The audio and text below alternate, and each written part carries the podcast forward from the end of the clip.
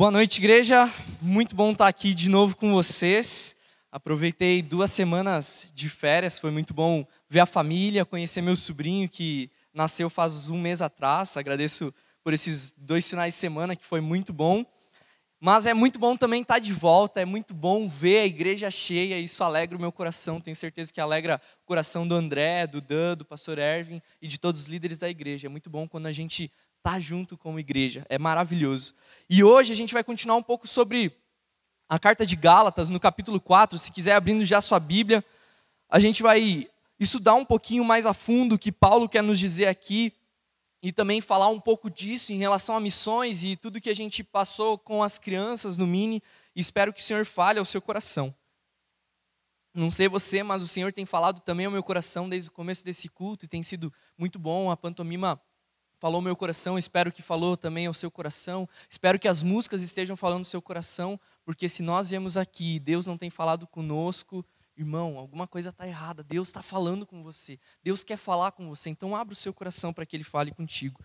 Vamos ler o texto dos versículos 1 até o 7.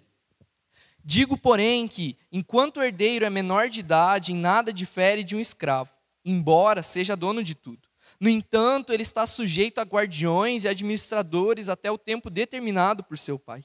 Assim também nós, quando éramos menores, estávamos escravizados aos princípios elementares do mundo. Mas quando chegou a plenitude do tempo, Deus enviou seu filho, nascido de mulher, nascido debaixo da lei, a fim de redimir os que estavam sob a lei, para que recebêssemos a adoção de filhos. E porque vocês são filhos, Deus enviou o Espírito de seu Filho ao coração de vocês e ele clama: Abba, Pai.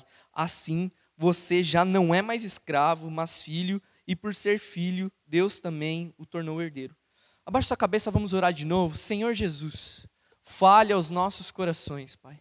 A tua palavra é viva, a tua palavra é eficaz, Pai. E o Senhor nos trouxe aqui nessa noite porque o Senhor deseja a nossa adoração, o Senhor deseja o nosso culto, o Senhor deseja falar conosco e ministrar nas nossas vidas, Pai que a gente possa sair daqui impulsionado, motivado, Pai, a vivermos como filho de Deus e não como escravos, Senhor. A vivermos, Senhor, como filho de Deus e anunciarmos, Senhor, a tua paternidade, anunciarmos o Senhor a todas as nações, Pai. O Senhor é bondoso conosco, Pai, e nós também precisamos anunciar esse Deus que é tão bom e tão maravilhoso, Pai o Deus que nos resgatou, Pai, o Deus que tem cuidado dessa igreja e tem cuidado dos irmãos dessa igreja, Pai. O Senhor é bondoso e me use, Pai, que seja o Senhor falando, Pai, e não eu. Em teu nome, Senhor Jesus. Amém. Hoje, essa mensagem tem um título de, de escravo a filhos. Por que isso? Porque Paulo está falando sobre o que a gente tem estudado desde o começo da carta dos Gálatas, e Paulo vai fazer um círculo nesse tema sobre a lei, sobre a graça de Deus, sobre Jesus, o verdadeiro evangelho, e como essa lei, o legalismo atrapalha a nossa vida. E aqui não é diferente. E eu quero que você talvez pense uh, como a gente vive como escravo, assim como aquele cachorro. Pense num cachorro. Tem aqueles cachorros que são maltratados, né? Mas o que, que acontece? O dono às vezes bate, bate, bate no cachorro, expulsa de casa e o cachorro volta para onde? Volta para o mesmo lugar. O dono continua maltratando, maltratando, mas o cachorro, mal acostumado, porque sabe que lá vai ter comida, volta para o mesmo lugar. Muitas vezes nós perante a palavra de Deus, perante a lei de Deus, nós somos esse cachorro, que em vez de buscarmos a Jesus, nós voltamos para a prática da lei, para esse legalismo que nos escraviza. Nós deixamos a paternidade de Deus e a gente quer a lei de Deus. Eu quero viver a minha religiosidade, eu quero viver isso aqui, eu quero viver as coisas exteriores, eu quero mostrar que eu sou o melhor que ora, eu quero mostrar que eu trabalho um monte. E o meu coração, onde está? Será que o meu coração está em mostrar que eu sou muito bom e ser orgulhoso, assim como está no boletim, ali uma introdução à palavra de hoje? Depois, se você não leu, convido você a ler. Ou será que meu coração está em fazer a vontade de Deus? E a gente vê ali nos primeiros versículos o seguinte: Digo, porém, que enquanto o herdeiro é menor de idade, em nada difere de um escravo, embora seja dono de tudo. No entanto, ele está sujeito a guardiões, algumas versões vão dizer aios, e administradores até o tempo determinado por seu pai assim também nós, quando éramos menores, estávamos escravizados aos princípios elementares do mundo. O que Paulo está dizendo aqui, ele está falando sobre um analfabetismo espiritual. Como isso? Está falando da gente voltar para essa velha lei. Os Gálatas conheciam a Cristo, conheciam o verdadeiro evangelho, mas o que eles fizeram? Eles quiseram voltar para esses rudimentos, essas coisas que não valem mais de nada. Eles voltaram para aquela lei que foi aumentada, foi ampliada e realmente teve significado no Senhor Jesus. A lei foi um preparo para a vinda do Senhor Jesus e não um meio um fim em si mesma. A lei do Antigo Testamento era simplesmente uma sombra daquele que viria, do Senhor Jesus, e ela apontava para Jesus. Ele cumpriu a lei. E agora, esses, esses Gálatas não precisavam mais viver escravos dessa lei, porque eles tinham a liberdade em Cristo. E assim como uma criança, ele vai dizer ali, assim como uma criança recém-nascida, ela tá, ela é herdeira de tudo, ela tem tudo, mas ela não consegue, ainda ela não tem autoridade sobre essa herança, sobre essa posse. Ela não tem como fazer alguma coisa com o dinheiro do seu pai. E no contexto romano, as crianças, elas tinham ainda um escravo que também estava sujeito ao seu senhor. Ele também deveria obedecer e essa criança também. Nós somos essa criança. É, o povo judeu era essa criança que era pequenininha e que vivia sob a lei. Mas veio Jesus, que é algo muito maior e que nos torna filhos, ou seja, nós crescemos, nós podemos tomar posse dessa herança e ter as bênçãos. Mas os Gálatas voltavam diariamente para essa lei que não valia de nada, essa lei que não acrescentava nada, mas que os tornavam inferiores. É como uh, a gente pensa assim, realmente é importante o alfabeto, certo? Você aprender A, B, C, D, F, G e até o Z é muito importante. Mas se a pessoa ficar nisso a vida toda, ela não vai poder desfrutar de uma boa literatura. Ela não vai poder desfrutar de um livro maravilhoso. Ela não vai poder ler artigos e ter conhecimento. Ela vai ser uma pessoa analfabeta. E nós, na nossa vida cristã, nós somos muitas vezes analfabetos espirituais. Porque a gente fica nesse ABC da Bíblia, nesse ABC da vida com Deus, e a gente quer viver só de culto, viver só de um compromisso, de algo, ler a Bíblia como um compromisso e não como ler como se Deus estivesse falando comigo. A gente faz tudo como regra, como legalismo, como religiosidade. Mas Deus não quer que nós vivamos o analfabetismo espiritual. Deus quer muito mais que isso. E nós precisamos também entender que o Senhor Jesus assim o quis no versículo 4 e 5 vai dizer o seguinte: Mas quando chegou a plenitude do tempo, Deus enviou seu filho, nascido de mulher, nascido debaixo da lei, a fim de redimir os que estavam sob a lei, para que recebêssemos a adoção de filhos. Que maravilhosa essa notícia! Jesus veio, aqueles Gálatas não precisavam mais viver debaixo da lei, eles não precisavam viver à sombra do que Deus realmente queria para a nação. Eles viveram 15 15 séculos, viveram anos e anos debaixo da lei, preparando eles para um dia, quando Jesus ia vir, ia mostrar o verdadeiro significado, ia ampliar o conhecimento, ia dar liberdade para eles. E o que, que eles escolheram? Assim como o cachorro, voltaram para aquele dono que os escravizava, voltaram a ser escravos. E talvez você pergunte por que talvez Jesus não veio antes, ou talvez porque ele não veio depois, como nos dias de hoje. E é bem legal quando a gente estuda a história e a gente vê o porquê do momento exato onde Jesus veio. Se Jesus viesse hoje em dia, ele ia ser considerado um louco, obviamente. Ele ia ser considerado alguém. Tipo, ninguém ia dar bola para o que ele ia dizer. As pessoas iam olhar, talvez ia virar um meme, ia viralizar, mas ninguém ia dar bola para a mensagem de Jesus se ele viesse hoje em dia, no tempo que nós vivemos. Isso a gente pode ter certeza, porque os, os cristos que se levantam são as pessoas que as pessoas mais debocham, porque parece algo tão vazio, nada a ver, obviamente, porque se fosse Cristo realmente seria uma mensagem com poder. E por que ele não veio antes? Porque ele deixou aquele povo de Israel viver tanto tempo debaixo dessa lei? Se essa lei escravizava, por que isso? Porque ainda não era o tempo preparado. E é muito legal quando a gente vê a história, o que estava acontecendo por trás para vir o Senhor Jesus. A gente vê a helenização acontecendo um tempo antes do Império Romano tomar conta, e foi quando Alexandre o Grande decidiu que todas as pessoas deveriam falar só uma língua. E ele dominou o império e de, instituiu a helenização. As pessoas precisavam ter o mesmo conhecimento, a mesma língua, precisavam falar o grego. Então, todas as pessoas na época de Jesus falavam a mesma língua. E daí veio o Império Romano. E o Império Romano dominou todo o império e eles construíram estradas que ligavam as cidades. Eles instituíram a língua do latim, eles, as pessoas também precisavam falar o latim. Eles instituíram também só um governo. Então, quando Jesus veio, as pessoas falavam a mesma língua. Quando Jesus veio, tinham estradas para que o evangelho fosse proclamado, para que as pessoas fossem e pregassem o evangelho. Foi um tempo muito certo. E quando a gente estuda o contexto, isso não está escrito na Bíblia, mas quando a gente estuda esse contexto, a gente vê que Jesus veio no tempo certo. E para quê? Para nos livrar da lei, para nos resgatar. Esse Jesus nos torna filhos adultos. E como filhos adultos, a gente pode ver aqui no final do capítulo, versículos 6 e 7, o quanto a gente pode desfrutar disso. Um escravo tem um direito totalmente diferente de um filho. Ele é limitado. Ele não tem herança, ele não tem posse sobre os bens. E Jesus veio trazer essa lei, e está ali no versículo 6 e 7. E porque vocês são filhos, Deus enviou o Espírito de Deus, o Espírito de seu Filho ao coração de vocês e ele clama: Abba, Pai. Assim você já não é mais escravo, mas filho. E por ser filho, Deus também o tornou herdeiro. Que notícia maravilhosa.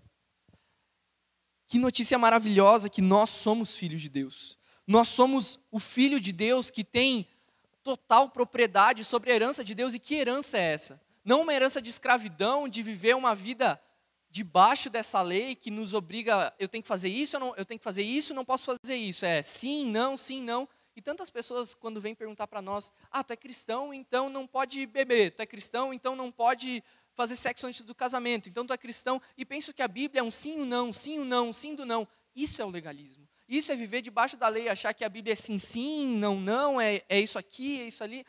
É muito mais profundo que isso não é muito menor que isso, mas muito mais profundo, e essa revelação em Deus é uma vida de um coração que queima por Jesus, que conhece a Deus profundamente, porque aqui vai falar ali nos versículos 6 e 7 que Deus enviou o Espírito do seu Filho, o próprio Espírito Santo. Então, nós, como filhos, nós temos o caráter de Deus em nós, o próprio Deus habitando em nós, não como filhos que têm uma tábua de regras a seguir, não como filhos que estão presos a isso, mas como filhos que têm Deus falando dia após dia aos nossos corações. Como o povo de Israel queria ter um Deus tão presente como nós temos hoje, e como nós ignoramos isso. O povo de Israel tinha a voz de Deus através dos profetas que tinham o Espírito Santo. O povo de Israel ouvia e viu muitos milagres de Deus, mas o que o povo de Israel não tinha, como nós temos, é o Espírito Santo habitando todos os dias no nosso coração, ministrando a gente, guiando as nossas vidas. Esse é o direito de filhos que nós temos. E muitas vezes nós deixamos isso e não, eu quero viver dessa forma. Eu quero viver esse sim esse não. Me diz aí, pastor, o que eu posso fazer, o que eu não posso e deixa eu viver isso aí. Não é esse o evangelho de Deus. O evangelho de Deus é muito mais profundo.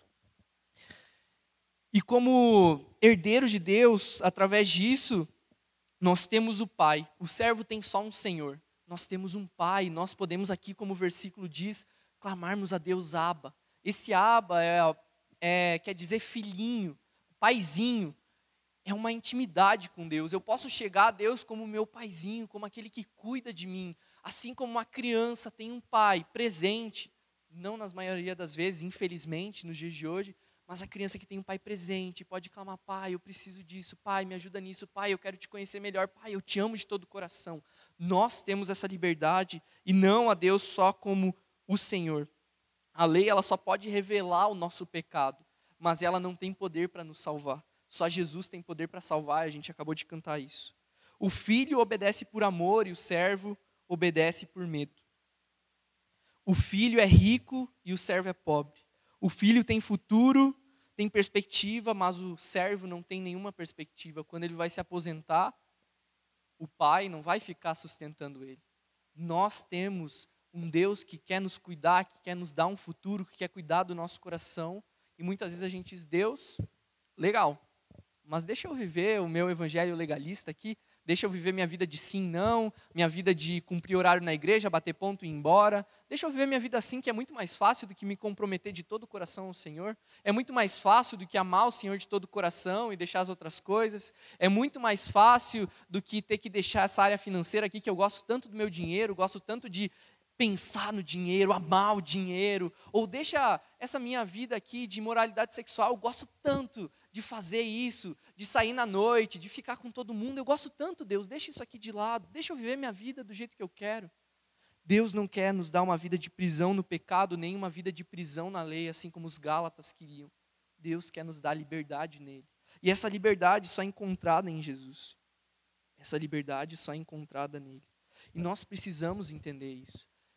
E assim como Deus nos alcança como filhos, a gente aprendeu uma semana inteira, as crianças aprenderam uma semana inteira que Deus também quer tornar todos filhos de Deus. Deus quer alcançar todos. E quem irá se a gente não for, quem que vai ir? Você espera que talvez as ONGs vão? Você espera que seu vizinho que não é crente vá e evangelize as pessoas? Se você não for, você que é cristão, você que aceitou Jesus, se você não for, quem que vai ir? Como ouvirão se não é quem pregue? Você precisa ir. E sabe o que eu acho mais legal nas crianças? É que eu acho que a gente tinha que pegar o dinheiro da igreja e investir só nas crianças. Porque nós adultos somos muito chatos. Muito chatos mesmo. A gente ouve da palavra de Deus e a gente quer viver do nosso próprio jeito. Ah, legal isso aí, mas isso aqui deixa assim, pastor, isso aqui deixa eu viver dessa forma aqui. Nós precisamos investir todo o dinheiro nas crianças, sabe por quê? Porque quando uma criança ama Jesus, ela ama Jesus de todo o coração. Quando uma criança ouve da palavra de Deus, ela ouve e recebe com alegria, ela transforma o seu coração. Quando uma criança ama a Deus, ela ama de todo o coração. E nós precisamos vê isso nas nossas vidas e elas são exemplo para nós de missões. E existe um estudo da janela 414, que é a idade dos 4 até os 14 anos, onde as pessoas estão mais suscetíveis ao evangelho. E quantas vezes nós desperdiçamos esses tempos das crianças e achamos, não, deixa lá as crianças para não incomodar no culto. Não é isso o culto infantil. O culto infantil é pessoas, é um ser humano que tem um espírito que foi criado à imagem e semelhança de Deus, aprendendo o Evangelho e se tornando cada dia um discípulo do Senhor Jesus, para que quando crescer, não se desvie desse caminho, mas anuncie o Evangelho a todas as pessoas. Não é para não incomodar, mas porque são pessoas, nós já fomos crianças. E nós muitas vezes gostaríamos que pudéssemos ter um culto infantil tão bom como a gente tem ali embaixo. E nós precisamos olhar para as crianças e imitar as crianças. Eu lembro de vários testemunhos lá da igreja de Santa Cruz do Sul, onde eu cresci. Tem um projeto social e os testemunhos eram muito impactantes e vinham por parte das crianças. Que ali elas aprendiam, agora não pode ficar mais no turno inverso quatro horas, né? então tiveram que readaptar o projeto, mas elas ficavam no turno inverso da escola e ali aprendiam mais, tinham um reforço escolar. Ali também aprendiam da palavra de Deus e sabe o que era legal? É que os pais ouviam do Senhor Jesus através das crianças. A criança aprendia que tinha que orar nessas refeições e chegava em casa, pai, mãe, vamos orar. Elas começavam a falar do Senhor Jesus. E quantas vezes nós ouvimos desse evangelho puro e verdadeiro que traz liberdade e nós temos medo de falar. O que, que vão pensar de mim? Será que vão achar que eu sou careta? Será que eu, vão achar que ah, sou uma pessoa meio quadradona? Nós precisamos ver para as crianças, olhar para elas e ver esse evangelho puro e verdadeiro. Não ter medo de falar do Senhor Jesus, porque se a gente realmente crê, a gente tem que falar. Eu te incentivo a falar, a falar do amor de Jesus para que outras pessoas sejam filhos, para que elas saiam de uma escravidão do pecado, ou até saiam mesmo de uma escravidão da lei e voltem para o Senhor Jesus. Nós precisamos ver isso na igreja, nós precisamos ser como as, as crianças, termos o coração puro e anunciarmos o Senhor Jesus. É muito legal ver vídeo das crianças recitando os versículos bíblicos, falando do amor de Jesus.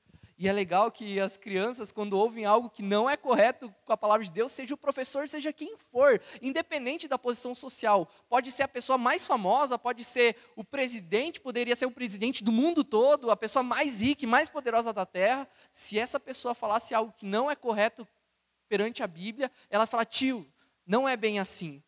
A Bíblia fala sobre isso, isso e isso. Jesus é isso, isso, isso. Jesus morreu por mim, mas ele ressuscitou e ele veio para nos salvar. E nós precisamos ter essa coragem. A gente precisa aprender muito, muito com as crianças. De termos essa coragem, esse coração puro. Se Jesus disse né, que é das crianças o reino dos céus, quem é a gente para discordar disso? Né? Nós precisamos ter esse coração de missão. Esse coração que vai. O mundo precisa. E na pantomima a gente viu que o mundo precisa. Não adianta eu ficar vendo em casa vendo o culto, não adianta eu vir aqui só ver o culto, mas se eu não for e fazer missões, não adianta de nada. E para terminar, irmãos, a gente precisa entender uma coisa: igreja é missões. Igreja é, como Jesus disse lá em Marcos 16,15, vão pelo mundo todo e pregue o evangelho a todas as pessoas. Se a igreja não for missões, a igreja não é igreja. guarda bem isso. Se a igreja não é missões, a igreja não é igreja. Porque a igreja foi feita para proclamar o evangelho. A igreja foi feita para pessoas salvas, para que outras pessoas sejam alcançadas. Igreja que a igreja planta igrejas. Igreja que a igreja tem pessoas que falam de Jesus para outras pessoas para que elas se tornem igreja. E é muito legal ver na Emanuel que ela já plantou inúmeras igrejas. E eu incentivo os irmãos, vamos continuar fazendo missões. Para que cada vez mais, mais igrejas sejam plantadas, se tornem igrejas. Isso é fantástico. Emanuel tem uma história incrível de igreja plantando igreja. E a gente não pode deixar isso morrer. De pessoas falando de Jesus para outras pessoas para se tornarmos um com a igreja. De pessoas que anunciaram o evangelho e hoje nós temos a igreja, o templo, porque como pessoas nós somos a igreja. Porque pessoas anunciaram do Senhor Jesus. E nós precisamos fazer isso. E missões não é só em outro, outros países. Tem pessoas que têm o chamado para ir para outras nações. Mas missões começa na sua casa, na sua família, onde tem alguém que não conhece o Senhor Jesus. Missões começa com um vizinho, depois do seu lado, começa com o seu colega de trabalho, começa com as pessoas do seu bairro, da sua cidade, aí sim o mundo todo. Missões não é difícil de fazer. Se Jesus realmente te transformou, você já tem um testemunho. Se Jesus te transformou, você tem o que falar. E quando a gente vê na Bíblia, a gente vê a mulher samaritana, a gente vê o cego, e quando eles conheceram a Jesus, eles não tinham um grande testemunho. O cego disse: Eu só sei que eu era cego, agora eu vejo. Jesus fez isso comigo. A mulher samaritana correu para baixo, largou as coisas do lado do poço e falou: Um homem disse tudo que eu tenho feito. E esse foi o testemunho dela. E sabe o que aconteceu? As pessoas ao redor conheceram a Jesus, um Jesus que tem poder para libertar. Você não precisa de um testemunho maravilhoso não precisa não precisa ter um testemunho que estava nas drogas e foi para Jesus.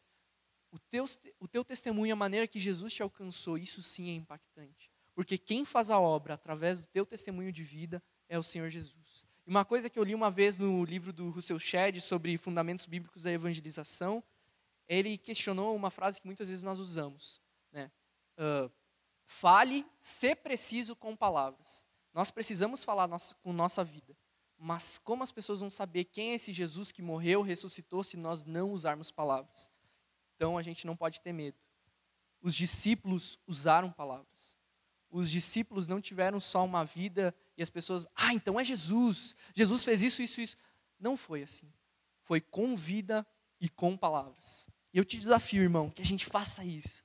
E que ano que vem, daqui a dois anos, cada ano venham mais pessoas não pessoas para viverem debaixo de uma lei, mas viverem como filhos de Deus, que clamam Abba Pai, que amam o Senhor Jesus, pessoas que anunciam o Evangelho. Feche seus olhos. Paizinho, Abba, nós te clamamos, Pai. Nos impulsiona, Senhor. Nos envia, Pai, para que a gente vá e fale do Teu Evangelho no mundo todo, Senhor. Nós estamos aqui, Senhor, ouvindo da Tua palavra, Senhor nos envie, Senhor. Senhor, se nós não formos, Pai, ninguém mais vai, Pai. Se nós não anunciarmos, ninguém mais vai fazer isso por nós, Pai. Nós temos essa missão, Senhor. Faça com que o nosso coração arda por missões, Pai. Faça com que a nossa igreja, Pai, veja que se ela não é missionária, ela não é igreja, Senhor porque o Senhor quer alcançar as pessoas aqui em Panambi, o Senhor quer alcançar os irmãos, os parentes, os pais, os filhos de cada uma das pessoas aqui, os amigos, Pai, todas as pessoas, Senhor Jesus. Senhor Jesus, nos ajude, Pai, a vivermos o Teu Evangelho da maneira verdadeira, Pai. A vivermos como filhos, Pai, não o evangelho de posso, não posso, mas o evangelho de liberdade em Ti, Senhor Jesus. De amor a Ti, Senhor Jesus. Não o evangelho assim como do filho pródigo, Pai, que voltou para casa e queria se colocar na posição de servo, escravo, mas que o Pai o adotou, o pegou como filho, botou um banquete na mesa e comemorou a volta desse filho que estava vivendo sobre perdido, Senhor debaixo dessa lei, Senhor, que escraviza. Senhor, nos ajude, Pai, a vivermos esse evangelho verdadeiro, Pai. Obrigado, Senhor, porque o Senhor é um Pai presente, um Pai que nos ama, um Pai que nos cuida, Pai. Senhor Jesus, que a gente possa aprender cada dia mais, Senhor, sobre o quanto o Senhor nos ama, Pai, e sobre o quanto o Senhor quer mostrar o teu amor através das nossas vidas para todos os povos, nações e para todas as pessoas ao nosso redor. Em teu nome, Senhor Jesus, em teu santo e glorioso nome, Pai, nós oramos. Amém.